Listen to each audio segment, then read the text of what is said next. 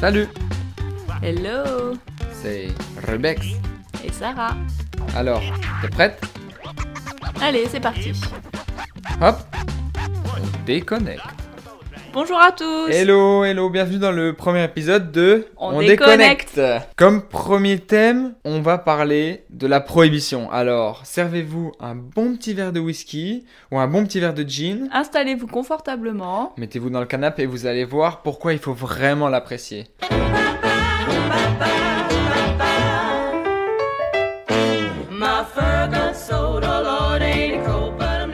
États-Unis, je travaille dans les alcools et vous allez voir que la prohibition est une période ultra intéressante et qui explique beaucoup de choses aujourd'hui.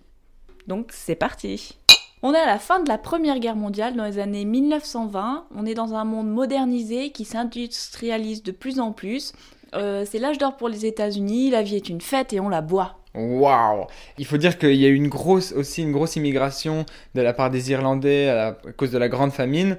Du coup, ils sont pas venus aux États-Unis les valises vides et ils ont amené leur savoir-faire, à savoir la distillation. Et donc c'était les années, les années folles. Et là, il y a une rupture de la part surtout du protestantisme qui euh, critique énormément cette surconsommation d'alcool et euh, qui explique en fait la- cette sorte de déchéance de la société par cet alcool euh, à profusion en abondance. Donc on va dire que tous les maux euh, de la société sont justifiés par l'alcool. À leur tour, les femmes vont aussi expliquer les violences conjugales par l'alcool. Et, donc comme la religion, comme encore aujourd'hui aux États-Unis, qui est très présente dans la société, très forte, très ancrée, euh, décide donc euh, de faire pression sur les, les gouvernements pour prendre des mesures drastiques pour stopper cette surconsommation. Donc la grosse décision, les États-Unis, ils décident d'arrêter de produire, de transporter et de vendre de l'alcool. Ça devient quelque chose d'interdit. Et donc on assiste à l'émergence des dry states, euh, donc qui bannissent tout ce qui est relatif à l'alcool sur leur territoire, mais comme on voit sur euh, les nouvelles lois, la consommation elle-même n'est pas interdite. Les dry states, c'est un petit peu à l'image du dry January, où en janvier on boit pas d'alcool. Là, c'est pas temporel, mais c'est géographique. Aux États-Unis, interdiction d'alcool pour une période pour l'instant illimitée. I'm on dry January Et bref, donc euh, tout ça pour dire que chacun, évidemment, comme euh, comme Comme si- tout en chacun. comme tout un chacun, chacun cherche une solution pour, pour boire.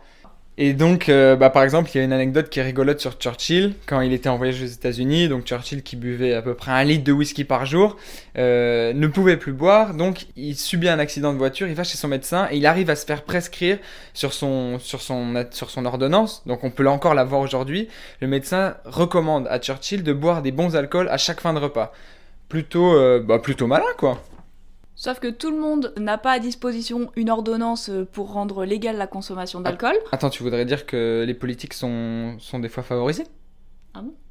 Ah non, non, non, pardon, j'ai j'ai mal compris. Deuxième solution pour euh, continuer à consommer de l'alcool pendant cette période de prohibition sont pour les personnes qui ont le plus d'argent d'aller acheter de l'alcool illégalement sur euh, les marchés de contrebande. Et c'est là que Al Capone fait sa grande apparition. Al Capone, aka Scarface, évidemment. Pour ceux qui auraient la chance d'aller visiter euh, Chicago, profitez-en pour découvrir le Chicago d'Al Capone, cet Américain d'origine d'Italie, qui était à la tête d'un réseau de mafia euh, et qui a, fait, ré- euh, qui a fait fortune pendant cette période de prohibition. Alors avec lui, fallait pas rigoler, lui c'était pas un tendre. Quand on se balade dans la ville, on voit encore des, des impacts de balles. Quand il avait des comptes à rendre, les hôtels où il a pu se cacher, toute son histoire assez passionnante. Je vous, la je vous le recommande si vous y allez.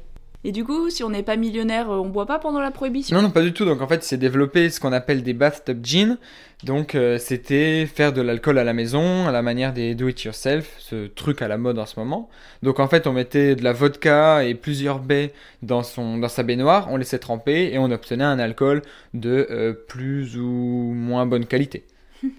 Donc tu veux dire que c'était un petit peu de l'alcool euh, pas trop buvable, un peu comme on fait en soirée quoi. Du coup on le dilue avec euh, différents jus pour le sucrer le rendre à peu près potable. Et c'est pour ça du coup qu'il y a eu l'émergence de nombreuses recettes de cocktails.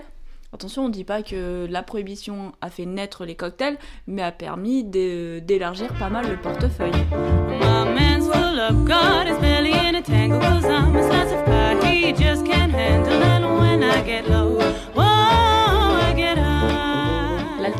C'était aussi d'aller boire dans ce qu'on appelle des speakeasy, des bars illégaux, où on pouvait nous servir de l'alcool, mais attention, si on commandait de l'alcool au bar, il fallait parler tout doucement pour pas éveiller les soupçons. On nous servait euh, notre cocktail ou notre alcool dans une tasse à café, toujours pour éloigner les soupçons. Et sinon, euh, c'était aussi des bars qui pouvaient être cachés derrière des boutiques, comme des fleuristes, ou euh, on allait en arrière-boutique et on pouvait consommer euh, tranquillement. Donc speakeasy, ça peut être soit parler doucement pendant la commande, Pour ou pas alors, éveiller les soupçons. Voilà, ou alors ça peut être aussi euh, quand on a un peu bu et qu'on a un peu un peu pompette, euh, on, on, on dit qu'on speak easy, ça veut dire qu'on se confie un peu plus facilement, on va dire. La prohibition elle a provoqué un développement du marché noir au détriment malheureusement de l'économie nationale.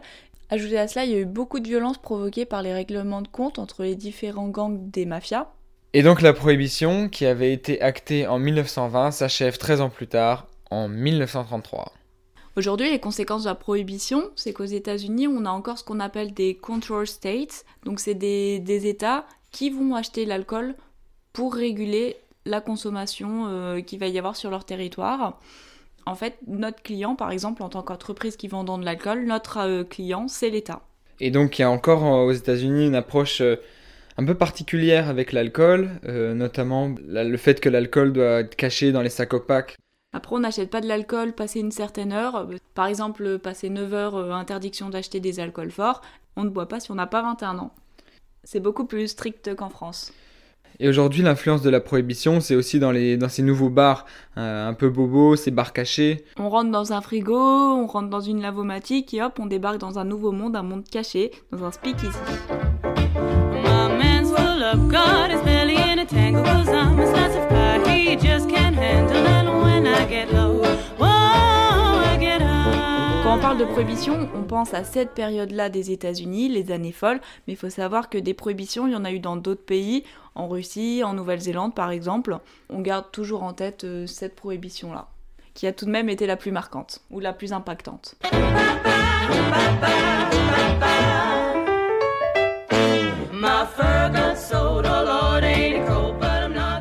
Voilà, donc épisode terminé. On espère que ça vous aura plu. Que vous aurez appris des petites anecdotes. Voilà, sur la prohibition. Euh, On vous invite à apprécier votre alcool maintenant. Et à nous dire euh, ce que vous avez apprécié ou pas euh, euh, sur Instagram ou sur le, sur le site. Voilà, merci beaucoup. Merci Une bière Tu veux une bière? Tu prendras déjà donc celle-là, tiens Dick neck